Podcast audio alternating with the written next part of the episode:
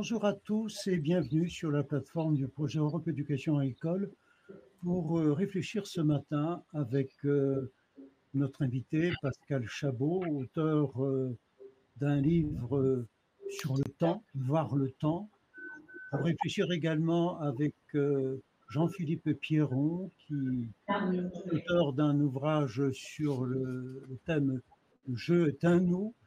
Nous avons ici une occasion un peu exceptionnelle d'échanger euh, avec nos invités dans le cadre d'un programme plus général organisé par Didier Bréjon.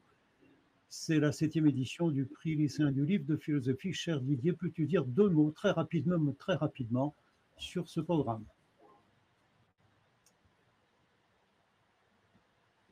Le micro, s'il te plaît, Didier.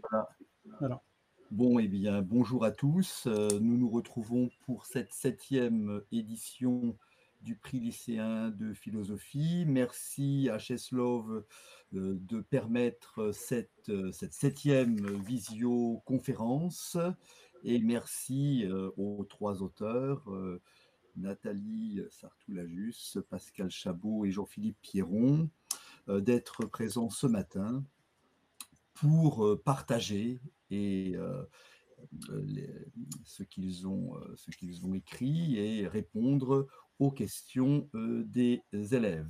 Je me félicite de la présence de, tous ces lycées à cette visioconférence. Alors je rappelle qu'un vote aura lieu hein, le 15 juin, enfin avant le 15 juin prochain, il faut que chaque élève et voter pour le livre qu'il aura préféré. Les professeurs recueilleront euh, dans leur classe les votes de chaque élève qui comptera pour une voix. Voilà, et comme je l'ai déjà signalé, euh, j'espère que nous pourrons organiser euh, une remise du prix, comme c'était la tradition avant la pandémie, dans le courant de l'automne prochain, sans doute dans un lycée parisien. Merci à tous de votre présence et je laisse la parole à Pascal Chabot. Merci bien. Voilà, eh bien, bonjour à, toutes euh, et, bonjour à tous. Ravi euh, d'être avec vous euh, depuis, depuis Bruxelles, puisque je travaille à Bruxelles. Et c'est un des, un, des nombreux mérites de ce, de ce prix que de, que, de permettre finalement de faire euh, de la philosophie à distance et avec une série de, de lycées en France, à Rome, à Londres. Donc c'est particulièrement intéressant évidemment comme, comme expérience. je, je vais vous parler du livre. Pardon, monsieur, monsieur Chabot, monsieur Chabot, pardon, pardon, pardon, je demande, s'il vous plaît, aux établissements qui nous suivent en direct de couper leur micro, s'il vous plaît, pour éviter l'effet de l'arsène. Je vais reprendre, si vous voulez bien, monsieur Chabot la petite séquence pour le montage également. Très bien. OK, tous les micros sont coupés. Merci. Donc, euh, nous avons vraiment le plaisir d'accueillir ce matin, dans le cadre de ce prix euh, du livre lycéen, du livre, prix lycéen du livre de philosophie 2022, M. Pascal Chabot, qui est philosophe, professeur de de philosophie, mais pas seulement. Il enseigne à Bruxelles, euh, auteur de très nombreux ouvrages publiés aux éditions Presse universitaire de France. Euh, ce matin, nous réfléchirons plus exactement avec lui sur ce que signifie avoir le temps. Euh, l'ouvrage sorti en 2021 aux éditions Vrin, cher Monsieur Chabot, je vous laisse le soin de le présenter en 5-8 minutes et puis ensuite si vous voulez bien accepter de répondre aux questions des élèves qui sont au lycée français de Londres, qui sont évidemment euh, au lycée euh, français aussi de Rome, qui sont au lycée Raphaël Élysée à Sablé-sur-Sarthe, à Besançon, à Grande-Sainte, etc. La parole est à vous. Très volontiers. Bonjour à, toutes et à, tous. Je vais effectivement vous dire quelques mots sur ce, livre Avoir le temps qui est paru euh, au PUF euh, l'année euh, l'année passée. Alors, le tout était de, de partir de cette exclamation tout de même assez quotidienne je n'ai pas le temps, désolé, j'ai pas le temps, j'aurais voulu faire ceci, j'aurais voulu faire cela, euh, j'ai pas de temps, j'ai pas assez de temps, et, d'essayer de, connecter cette, interjection finalement assez classique, d'une part à, la tradition philosophique, qui évidemment parle du temps depuis, depuis l'aube grecque, et, thématise ce sujet qui est pour ainsi dire la, la, plus belle porte d'entrée dans la philosophie. C'est certain que s'interroger sur, euh, sur le temps, euh, euh, c'est plonger au cœur même peut-être de l'énigme de la condition humaine et, des limites aussi du, du, langage, puisque la philosophie, vous savez, n'a qu'un seul outil, ce sont les mots pour essayer de, de parler de, ce qui est vécu connecter donc l'interjection je n'ai pas le temps à, cet univers philosophique, et puis deuxièmement, euh, le connecter à, ce qui dans la temporalité a changé. Parce que bon, la plateforme sur laquelle euh, nous nous, euh, nous, nous retrouvons ce, matin, nos portables, nos expériences des réseaux sociaux a complètement bouleversé notre, notre rapport au temps. Alors, avoir le temps, euh, qu'est-ce que c'est euh, Mais c'est un avoir d'abord qui est, qui, est, un avoir tout à fait étrange, parce qu'on a le temps, mais euh, aussitôt qu'on l'a, on ne l'a plus. chaque, chaque seconde qui apparaît disparaît tout aussitôt. ce n'est pas un avoir sur lequel on pourrait capitaliser, et c'est pas non plus uniquement avoir une, quantité de temps. Quoique, c'est vrai que la notion de, quantité de temps euh, joue un rôle. Vous avez, vous, euh, euh, lycéens, et je le souhaite très très ardemment, une, quantité de temps devant vous plus, plus, importante que, nous, que la plupart d'entre nous, bien évidemment. Bon, alors, pour réfléchir un peu à cette, à cette quantité de temps, j'avais démonter un petit, un petit sablier, l'outil par excellence pour euh, mesurer le temps. Et j'avais remarqué, enfin j'avais calculé qu'il euh, fallait 3,9 grammes de, sable euh, pour compter une, minute. Alors en faisant une règle de 3, j'étais arrivé au fait que dans la version optimiste, où il me resterait une quarantaine d'années à vivre, faut être optimiste là-dessus. Euh, on, verra, évidemment. Mort certa aura incerta, hein, comme disent les latins. Mais, euh, j'avais calculé qu'il me restait euh, environ 88 000 kilos de sable devant moi. Une pure quantité de temps. Mais, évidemment, cette quantité, quand on y réfléchit, elle est une mesure du temps que j'ai encore, mais elle est tout à fait extérieure à mon rapport au temps. C'est juste un pur, un pur objet. Et donc, avoir le temps, c'est pas uniquement une question quantitative, c'est aussi euh, la nécessité de, nouer un rapport qualitatif au temps, c'est-à-dire de, faire du temps que l'on a quelque chose qui, existentiellement, pour notre vie, euh, par rapport aux autres, peut être euh, riche, peut être intéressant, peut être passionnant. d'André Breton qui avait fait graver sur sa tombe du cimetière des Batignolles la phrase Je cherche l'or du temps. Et, euh, c'est une, façon très très belle évidemment de dire que par rapport à ce temps ordinaire, ce temps qui peut être de, euh, de plomb, il y a quelque chose comme une transmutation qui est à l'œuvre dans l'existence pour transformer la quantité de temps en une, en une qualité. Voilà pour une, une, réflexion sur le rapport personnel au temps. Mais ce rapport personnel, il est évidemment pris dans des sociétés il est pris dans des, dans des cultures, il est pris dans ce que j'ai cherché à nommer des, des grands schèmes, des grandes catégories finalement de, de la temporalité. L'expérience du temps n'est pas la même chez un, un Égyptien de, de, l'époque classique ou, ou chez nous. Et ces schèmes, euh, j'en distingue quatre. Le, le, euh, du temps comme destin, le schème du progrès, le schème de l'hypertemps, qui qui, qui est, neuf quant à lui, et le schème du, euh, délai. Alors, le schème du destin, c'est euh, le temps qui ne dépend pas de nous, et finalement, c'est peut-être le temps tout entier. Fondamentalement, le temps nous est d'abord et avant tout donné et imposé, et nous n'avons euh, très très peu de prise sur lui. Et encore, la prise que nous pouvons avoir sur lui est une prise liée à notre perception du temps. Mais sinon, le temps est, euh, est, le milieu omni-englobant dans lequel tous les devenirs se, euh, déroulent et se, succèdent, et, il s'impose évidemment aux individus comme euh, euh il, traverse tous les existants.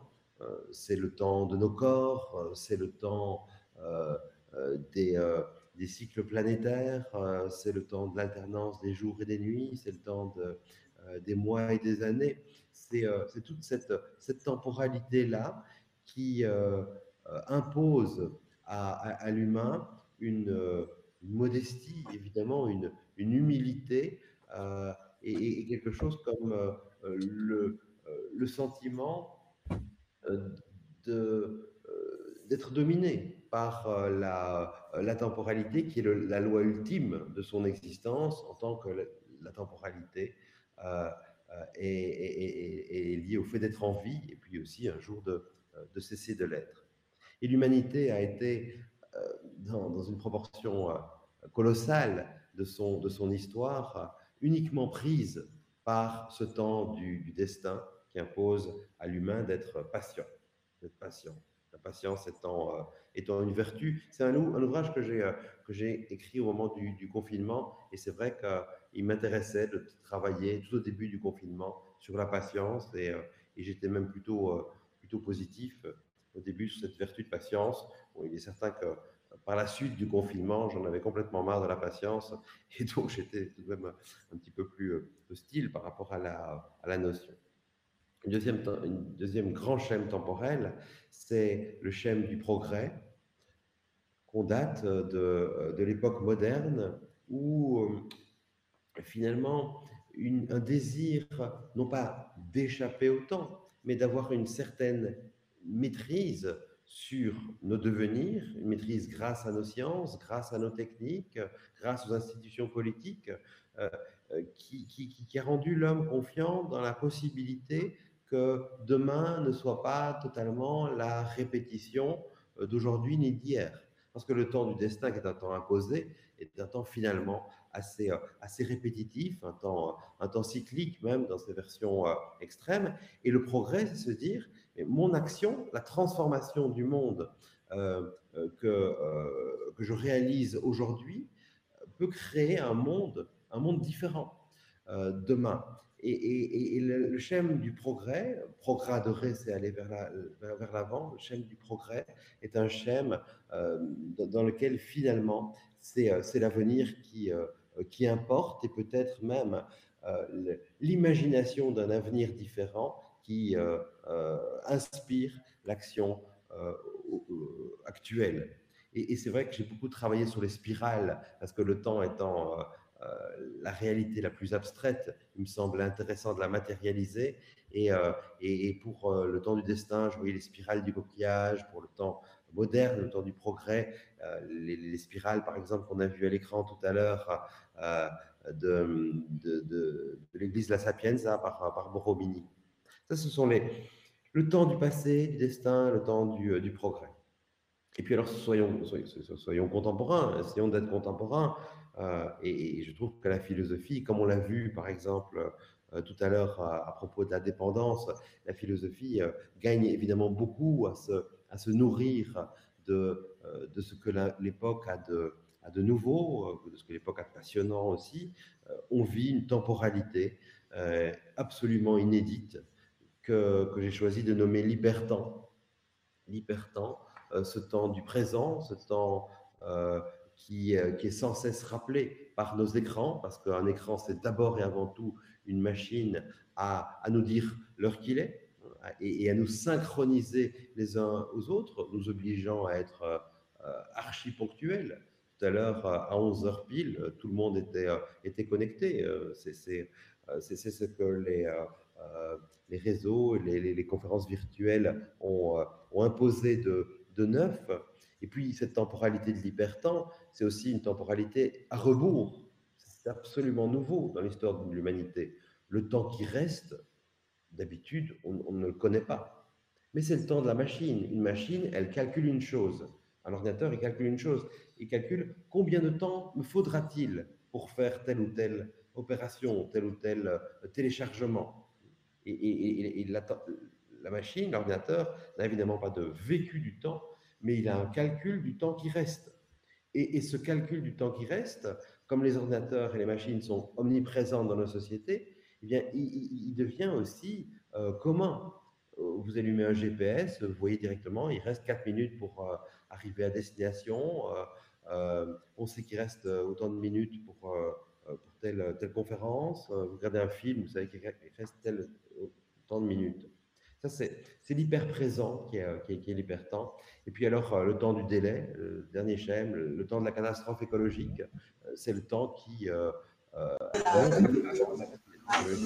euh, reste euh, avant qu'une chute massive de la biodiversité, dégradation euh, de la qualité de vie sur Terre soit, soit manifeste sur tous les, continents. C'est un temps beaucoup plus angoissant, évidemment, et qui est un, un schème de plus en plus présent dans, dans les imaginaires. Et pour, pour, conclure, il, faut, il faut dire que nous vivons simultanément dans ces quatre schèmes. C'est ça qui est absolument passionnant dans notre époque. Absolument. Je pense que jamais aucune, aucun humain euh, avant, euh, avant nous euh, n'a eu une expérience du temps si, riche, parfois même si schizophrénique. Et, toute la réflexion philosophique, alors, est de, voir quel schème choisir pour adresser telle ou telle question. Évidemment, on ne peut pas répondre à la catastrophe écologique en, prenant euh, le schème de l'hypertemps, le schème des réseaux uniquement. Euh, c'est plutôt, euh, plutôt là le, temps long du destin qui doit, qui doit prévaloir, mais en même temps, le temps de l'hypertemps, il est extrêmement important pour toute une série d'avancées sociales. C'est pour ça que moi, je ne suis pas du tout d'accord avec, avec des grincheux qui, qui condamnent sans cesse l'accélération. Il y a des accélérations qui sont excellentes. On a vu le mouvement MeToo. Bon, euh, auparavant, le harcèlement, il était vécu comme un destin en disant bon, c'est ainsi, nous n'y pouvons pas grand-chose. Cela a toujours été et cela sera euh, toujours. Et, avec les réseaux, euh, avec une mobilisation d'une série de femmes, d'hommes aussi, grâce au réseau, on, a propagé très très rapidement une sorte de, cela suffit. Là, c'est une accélération extrêmement positive. Donc, chercher le bon schème pour adresser le, le, bon, problème. J'ai peut-être déjà été trop long, c'est toujours comme ça avec le temps, c'est qu'on l'oublie euh, euh, quand, on en parle. Quand on l'habite, on l'oublie. Merci beaucoup, euh, cher Pascal Chabot. Je me tourne maintenant vers les élèves d'Isabelle Chaumet au lycée Charles de Gaulle à Londres. Peuvent-ils prendre le micro et formuler leurs questions, Alors, on voulait savoir quelles lectures vous ont inspiré et s'il y en a beaucoup, et eh bien une seule. Et euh, est-ce qu'il y a une critique du capitalisme dans votre œuvre, notamment dans l'hypertemps?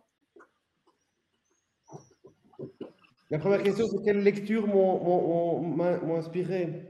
Oui. Alors, euh, ça, c'est une, euh, une belle et, et très, très, très vaste question parce que c'est vrai, et les, les belles bibliothèques que l'on voit derrière euh, certains de vos interlocuteurs euh, à Rome aussi bon, montrent bien que, finalement, faire de la philosophie, d'abord et avant tout, c'est lire et se, et se, connecter à toute une série de, de pensée écrite. Et, finalement, je pense qu'on est, on est habité continuellement par, par tout ce qu'on a, par tout ce qu'on a lu. On est, on est façonné par tout ce qu'on a lu et, et sur, sur le temps, des travaux que j'ai fait il y a longtemps sur la, sur la phénoménologie, par exemple, m'ont beaucoup marqué. Bergson est un penseur que je trouve splendide. C'est certain que sur le temps, Bergson m'a inspiré. Jean Kelevitch aussi, Vladimir Jean Kelevitch, sur cette grande idée de, de, de l'irréversibilité. Tout ce qui se passe se passe pour la première fois et ne se passera qu'une fois. C'est cela, la, flèche du temps. ce sont des, sont des penseurs qui m'ont beaucoup marqué. Et, et, en même temps, je pense que ici, on est, on, est, je pense que les trois ouvrages que, vous avez lus sont aussi des essais. Donc, les essais, ce ne sont pas des traités de philosophie, euh, ce sont des, euh, des traversées d'une réflexion, des exposés d'une réflexion nourris par une série de, euh, penseurs, évidemment, nourris par des, conversations avec, des philosophes du passé ou des philosophes contemporains, mais, qui ne cherchent pas à être trop fidèles ni trop exhaustifs à toute une, à, d'autres, à d'autres pensées. On, on, se sert finalement de pensée pour, pour, pour, en, développer une autre. Et c'est, et c'est ce qui, dans le, le, genre de l'essai, qui est un, un, genre que je trouve assez fascinant, parce qu'il permet de connecter la philosophie à, à aujourd'hui, à ce qui se passe aujourd'hui. Alors, euh, une critique du, euh, euh, du capitalisme c'est une, bonne question. Il, faudrait s'entendre sur, la question de, la, de, la, critique elle-même. Ce qui est certain, c'est que le capitalisme est né de l'invention d'un nouveau rapport au temps. Vous savez qu'Aristote disait on ne peut pas gagner de l'argent en prêtant de l'argent, parce que le temps ne fait pas de petit. Vous ne pouvez pas euh, prêter 100 et euh, demander 102, euh, 102 euros quelques années plus tard pour pour Aristote, chez Aristote, ce n'était pas, des, pas des, des, euros, c'était des drachmes, mais qu'importe, l'idée c'est qu'il ne peut pas y avoir d'intérêt. Et l'Église catholique a repris cette interdiction du prêt à intérêt pendant très très longtemps. Il n'y a que chez les protestants, 1522, Calvin écrit une lettre sur l'usure en disant Eh bien, Aristote se trompe, on peut pratiquer le prêt à intérêt. C'est-à-dire qu'on peut gagner de l'argent avec le temps qui passe. Le, temps euh, permet à l'argent de fructifier. Et cette autorisation du prêt à intérêt au XVIe siècle a tout à fait libéré le, euh, le capitalisme. Euh, et il a fallu attendre la Révolution française euh, pour, euh, pour que ce soit également inscrit dans, dans le droit français. Notre capitalisme, notre hypercapitalisme a évidemment radicalisé cette, cette conception avec un, un temps, un temps qui est, de plus en plus rentable. Nos sociétés reposent d'abord et avant tout sur le crédit, sur la dette et, aussi pour euh, certaines structures sur des tradings à, à hyperfréquence ou quelques, millisecondes euh, peuvent euh, donner des, intérêts à des sommes qui sont colossales. Donc c'est vrai que, ce temps-là, qui est un temps évidemment de, de l'hypertemps, de l'hyperprésent et parfois frénétique, est lié au, capitalisme. Ce que dans ma réflexion, je critique très très fort, c'est le triomphe d'une seule figure du progrès, qui est le progrès utile et euh, euh, le progrès utile technico-économique. À côté de ce, progrès utile, technique, économique, il y a un autre progrès, euh, que j'appelle un progrès subtil, qui concerne les relations humaines, dans lequel il y a quelque chose qui est beaucoup plus répétitif. Il n'y a pas une, possibilité de, capitaliser sur ces, euh, sur ces, relations humaines comme, comme on le fait dans, euh, dans, dans, le progrès euh, technique. Donc euh, la critique, elle est véritablement là. Elle est, on, a, on vit avec un modèle du progrès qui est, qui est partiel et qui est peut-être périphérique parce que le progrès humain, c'est véritablement un progrès subtil et non pas uniquement un progrès utile. Merci beaucoup.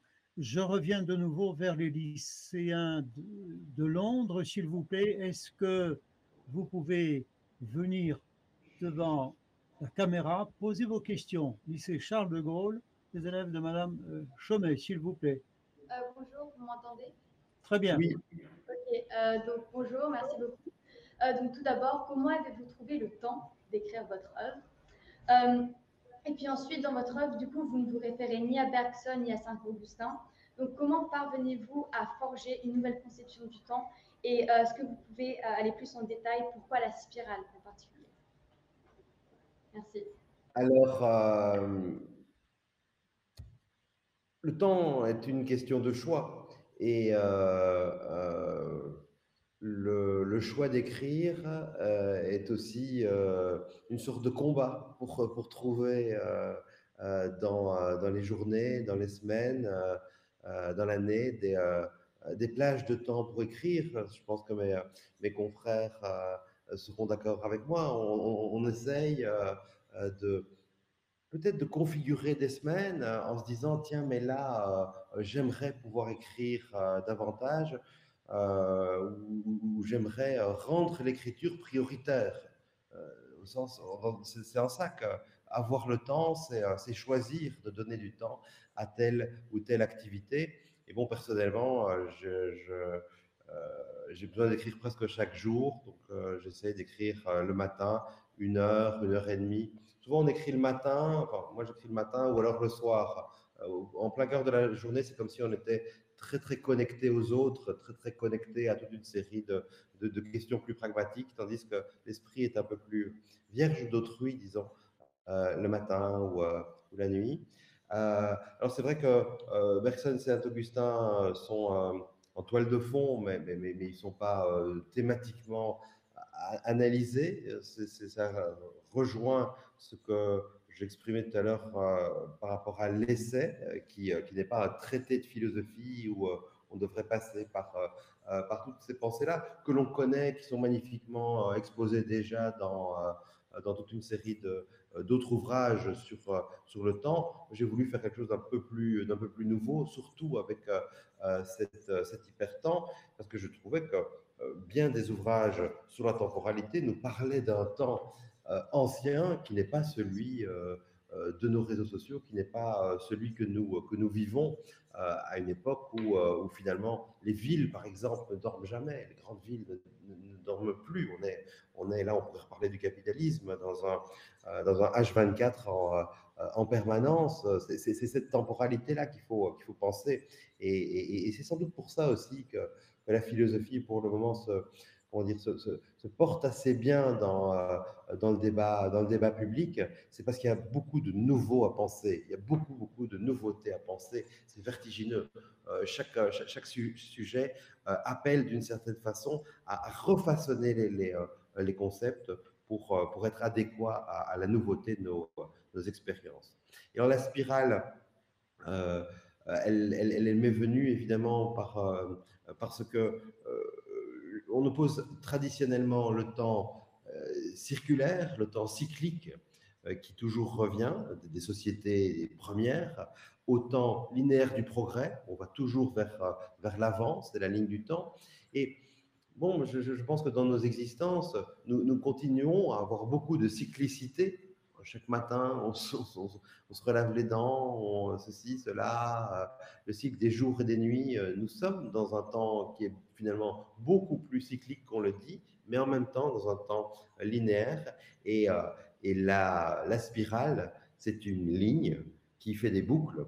C'est une ligne qui fait des boucles et, c'est une très très belle métaphore de la, temporalité dans ces deux versions, hein, dans une version spirale optimiste euh, qui, euh, qui s'ouvre toujours davantage, et puis une spirale contraignante et pour ainsi dire dépressive que Robert Smithson, par exemple, a mis en œuvre dans sa grande euh, spirale sur le lac salé de, de l'Utah. Je reproduis ça dans, dans, le livre. Et puis alors petit à petit, bon, en, travaillant, je, m'amusais à aller chercher dans l'histoire de l'art et dans l'histoire des cultures des spirales qui pouvaient exemplifier correctement euh, euh, la temporalité euh, d'autres civilisations ou, alors la temporalité pour dire plus justement, des schèmes que, que je mettais en lumière.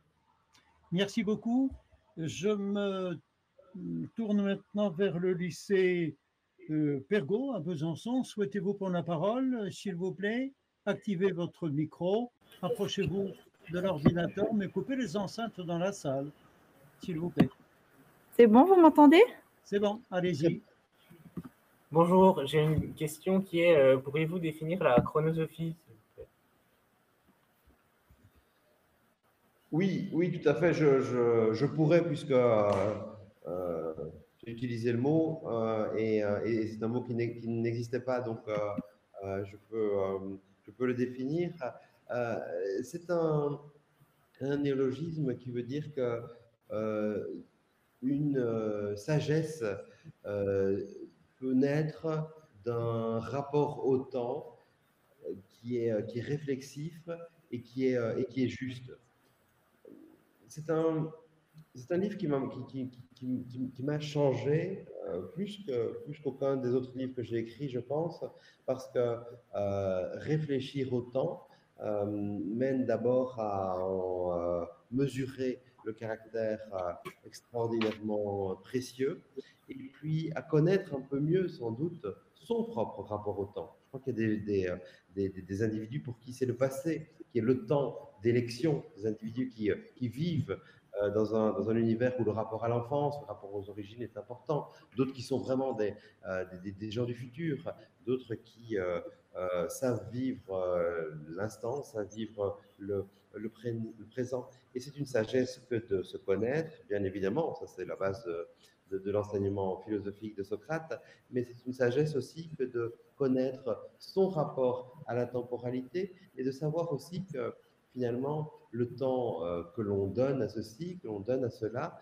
c'est véritablement un, temps que l'on euh, que l'on donne en conscience. Vous savez, euh, ce sont les philosophes stoïciens, Sénèque par exemple, qui, qui dit c'est fou parce que les gens ne donnent pas leur argent, ils sont extrêmement peintres, avares d'habitude euh, par rapport à, leur argent, mais par contre pour leur temps, ils le donnent dispendieusement, euh, ils peuvent euh, bon, regarder YouTube pendant deux heures quart en scrollant vidéo après vidéo, etc.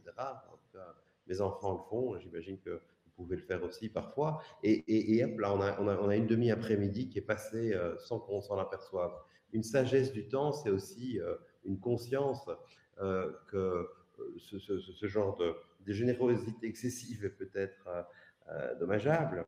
Il y, a, il, là un trop et réapprendre quelque chose comme un, un rythme juste et savoir se servir du temps pour l'oublier parce que finalement on se sert du temps pour l'oublier. Euh, c'est tout ce qui compose cette, euh, cet état d'esprit par rapport à la temporalité que j'ai nommé chronosophie. Merci beaucoup, Monsieur Chabot. Je voudrais donner encore la parole aux élèves de Madame Touil à Grande-Sainte, s'il vous plaît, si vous voulez vous déplacer au micro. Donc, bonjour. Donc, euh, à un moment donné, vous évoquez le sujet de la responsabilité morale des intellectuels quant à la menace écologique et plus particulièrement le monde futur pour nous, jeunes générations. Donc, ma question étant que vous-même étant intellectuel, quelle responsabilité morale souhaitez-vous prendre au-delà de l'écriture de votre livre? Effectivement, euh, j'évoque cette, euh, cette, question de la responsabilité morale des, euh, intellectuels en parlant du, du schème du délai. Il ne reste plus de temps et donc l'idée d'une privation finalement de, futur que l'on a beaucoup vu chez une série d'auteurs qui ont parlé de la fin des temps qui ont, qui ont, qui ont développé le, thème important de la collapsologie, le, les théories de, l'effondrement euh, et, et que, la planète, si elle suit sa, courbe euh, actuelle de, dégradation écologique, pourrait devenir euh, invivable.